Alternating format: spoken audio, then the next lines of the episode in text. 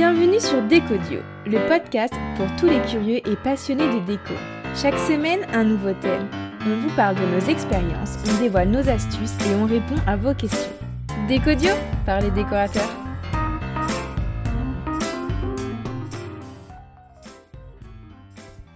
Bonjour à toutes et à tous, euh, je suis Jessica d'Accord Intérieur et également décoratrice chez les décorateurs. Alors aujourd'hui on va aborder un thème qui me tient à cœur, la déco responsable. on voit de plus en plus de personnes euh, changer leur rapport à, l'environnement et euh, prendre conscience des problèmes. Et on voit également les marques qui proposent davantage de produits écologiques, euh, il y a des objets euh, et du mobilier euh, de plus en plus fabriqués en France également.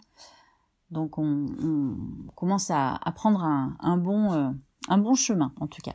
La déco responsable tend à se démocratiser de plus en plus. Mais en revanche, c'est cette pratique n'est pas pas innée et beaucoup de gens se, se posent des questions et je vais donc répondre aux vôtres aujourd'hui. Allez, c'est parti. Alors la première question, c'est quoi la déco responsable? Alors la déco responsable, en fait, c'est tout simplement une déco qui va prendre soin de la planète et de notre santé. On va plutôt privilégier des produits euh, sains, durables, des produits locaux, euh, éthiques et de seconde main, euh, si, on, si on le peut, c'est une très bonne chose également. Voilà, donc ça c'est un petit peu les, caractéristiques de la décoration responsable qu'on appelle également la slow déco, que vous avez peut-être entendu ce terme-là. Alors, question numéro 2. Pourquoi faire de la déco responsable? Euh, Parce qu'en fait, aujourd'hui, il est important qu'on réfléchisse à notre impact écologique euh, quand on fait un achat ou quand on fait quelque chose. La planète, on le sait, elle a des ressources euh, très limitées et il est indispensable aujourd'hui de prendre en compte ce facteur-là. Donc, voilà. Il est, important aussi de penser à notre santé. Il faut savoir que l'air intérieur est 5 à 10 fois plus pollué que l'air extérieur. Il, il, existe les COV, donc composés organiques volatiles, et en fait on en est entouré, tout simplement. Il y en a dans le sol, dans les meubles, il y en a partout. Euh, et ça c'est très nocif. C'est euh, déclencheur de, maladies telles que l'asthme ou les hum, difficultés respiratoires, entre autres. Voilà, question numéro 3. Quelles sont les premières étapes pour débuter? Eh ben, Les premières étapes, la première étape pour moi déjà, c'est de se poser la question quelle est l'alternative? Euh, Je prends l'exemple de quelqu'un qui va peindre une pièce. Alors plutôt que d'aller acheter directement sa peinture, c'est de se poser la question est-ce qu'il existe une peinture euh, plus écologique?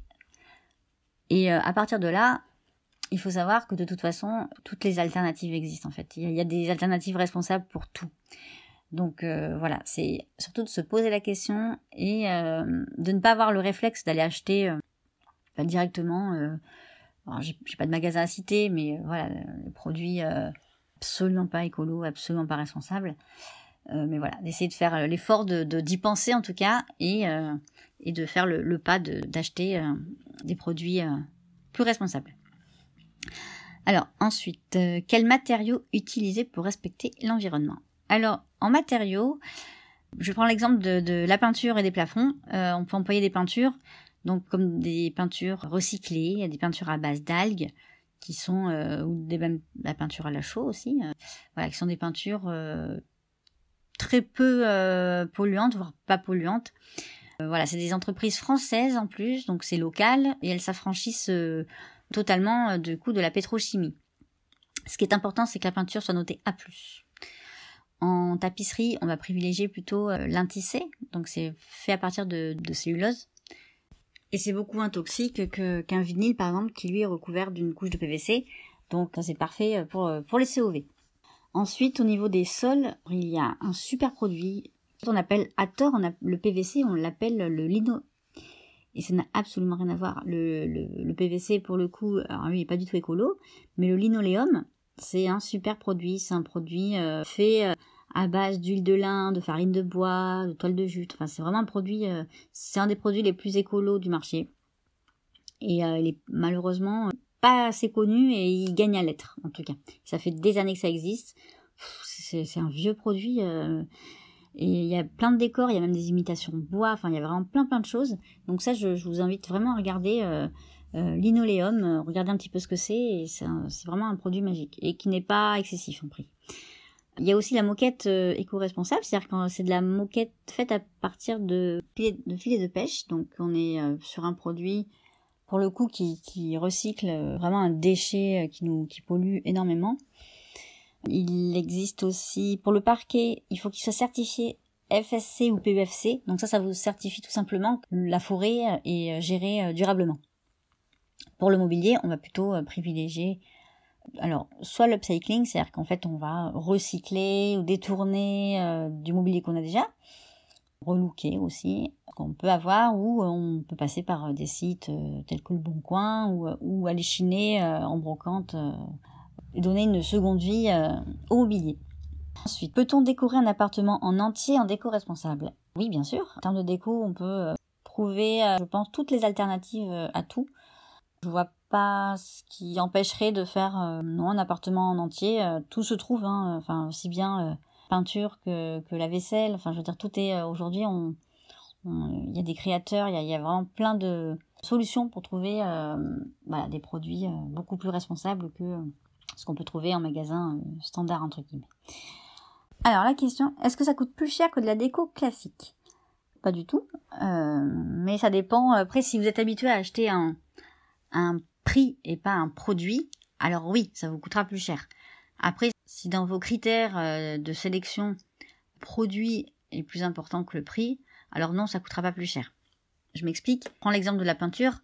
Si effectivement vous êtes habitué à acheter de la peinture à, euh, je sais pas moi, premier prix à 2 euh, euros le litre ou, je ne sais quoi, effectivement, ça coûtera plus cher. Si vous êtes habitué à prendre des peintures professionnelles, ou en tout cas des bonnes peintures à 15 ou 20 euros le litre, eh ben, on sera dans les mêmes prix.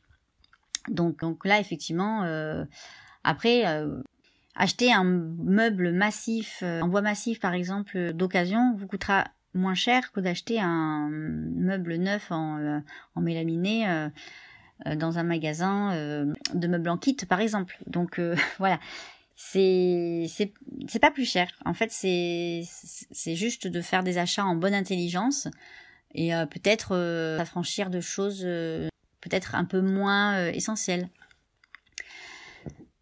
Alors ensuite, quelle marque pour une déco responsable? Alors les marques. Alors en peinture, il y a vraiment trois marques que je connais principalement écologiques qui sont Algo. Donc ça, c'est des peintures à base d'algues. Il y a Circouleur qui, euh, qui est une entreprise euh, bordelaise qui fait des peintures euh, recyclées. Et Colibri. Après, pour, pour le reste, j'ai pas forcément envie de vous parler de marque, mais plutôt de label. Parce qu'en fait, je vais prendre l'exemple de, la moquette en filet de pêche recyclé. Où, en fait, c'est plutôt un c'est le label Econil. Mais en fait, ce label-là, plusieurs marques l'ont parce qu'en fait plusieurs marques font des moquettes à base de filets euh, de pêche recyclés. Donc en fait ce qui est important c'est vraiment un label, c'est comme le, parquet, comme je vous disais, c'est qu'il soit euh, certifié FSC euh, ou PUFC. Papier peint, il y a le label imprime vert. Voilà, ça garantit qu'il n'y a pas eu de, produits toxiques lors de la fabrication.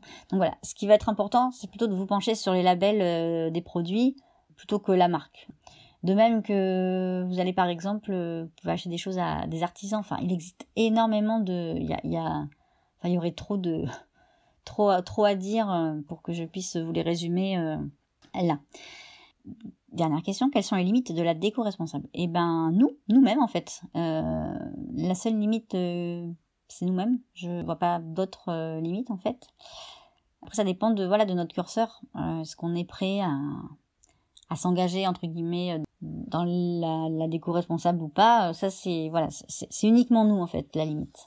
Voilà, j'ai fait le tour des questions. Pour parler euh, très rapidement euh, du greenwashing, il faut faire attention à ça. Voilà, on va nous faire croire, il y a des marques qui nous font croire que certaines choses sont bonnes pour la santé ou écologiques. ce n'est pas le cas. Je vais prendre l'exemple du, du, tissu, par exemple, où bah, le coton, c'est pas du tout, c'est pas vraiment écolo même consomme énormément d'eau, il faut compter 1000 litres pour 100 grammes de coton. C'est bourré de pesticides. Beaucoup de gens qui sont exploités, euh, notamment des enfants. Voilà, c'est pas. Euh, si vous voulez du coton, partez plutôt sur un coton bio. Et sinon, euh, privilégiez plutôt le lin ou le chanvre, voilà, qui sont des tissus qu'on trouve, qui sont cultivés en France, qui sont voilà, demandent pas beaucoup de, de consommation d'eau. Donc voilà, on est plutôt sur des produits, des plantes locales, et ça c'est ça c'est ça c'est vraiment bien.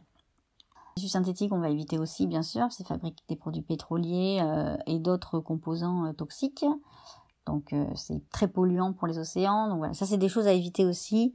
Voilà, c'est tout ça, c'est c'est à réfléchir et euh, voilà. Donc quand vous faites un achat, voilà, réfléchissez vraiment à à vous dire est-ce que est-ce qu'il n'y a pas une meilleure euh, meilleure solution? Voilà, j'espère avoir répondu à toutes vos questions et je vous dis à très bientôt pour un nouveau podcast.